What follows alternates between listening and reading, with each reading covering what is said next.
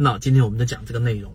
首先，我们先说第一个话题，就是就像一把剑，然后它有它的这个锋利的一面，也有它钝的一面。任何事物它都有它的两面性。我们一直在讲高控盘盈利模式，它有它的抗跌性，有它的强装性，它的筹码非常密集。但是相反的，它也存在着它有的一个风险，是因为这样的高控盘个股，它基本上都一定有了一定的涨幅的。因为我们前面说过，庄家不会在下跌的时候能够轻易的拿到大部分筹码，而是在上涨的时候，尤其是在达到前期新高这个位置，就算是解放全人类，然后所有筹码都获利的情况之下，它才容易收集大量的筹码进行后期的拉升。所以第一点你要明白，高控盘的个股从来都不是长期持股的，一定是做波段，这是第一个我们要说的话题。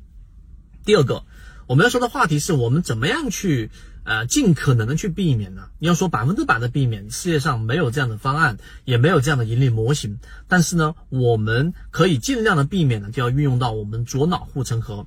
左脑护城河这个专栏里面的第十四讲，我给当大家专门讲过一个叫做好公司跑不掉。对吧？我们去讲到了一个核心的整个分析，一个上市公司的一些股权结构。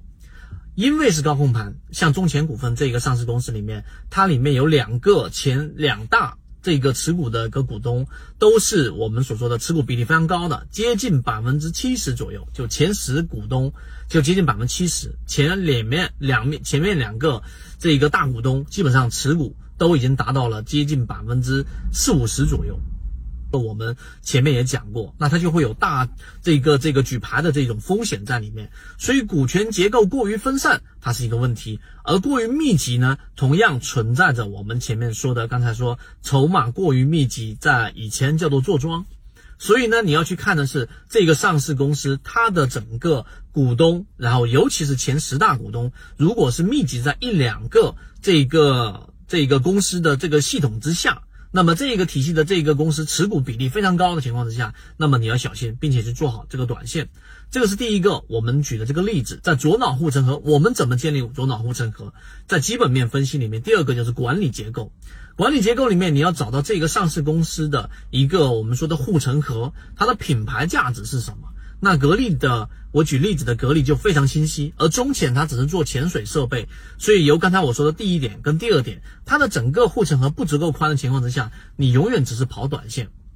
当然，我们说在现在的灰色区域行情当中，肯定很多参与的都是小仓位，利润空间比较大，都还是可以稀释这一个我们说的这个风险。但我们要从个例当中去寻找到普世规律，就刚才我们说的第二点里面，你要找到护城河。而格力呢，它不仅仅是做我们说的空调，它还有很高的研发费用，以及它的整个渠道和管理。就举例子，我们说白酒行业里面的上市公司，它最重要的是什么？最重要的价值在什么地方？它的左脑护城河里面的护城河是什么？就是我们刚才说的两个关键词：第一，它是品牌；第二，就它的渠道啊，渠道管理和品牌是白酒行业里面的重要护城河。所以从这个点上牵引出来，就是你要了解你所属的这个上市公司，它所属的行业到底它的专业壁垒是什么，以及最核心的数据是什么。所以刚才我们讲了两个点，希望对你来说有所启发。如果你想知道这些内容，并且进一步去了解，由于平台原因，公众号的位置老莫财经互相转告一下就可以了。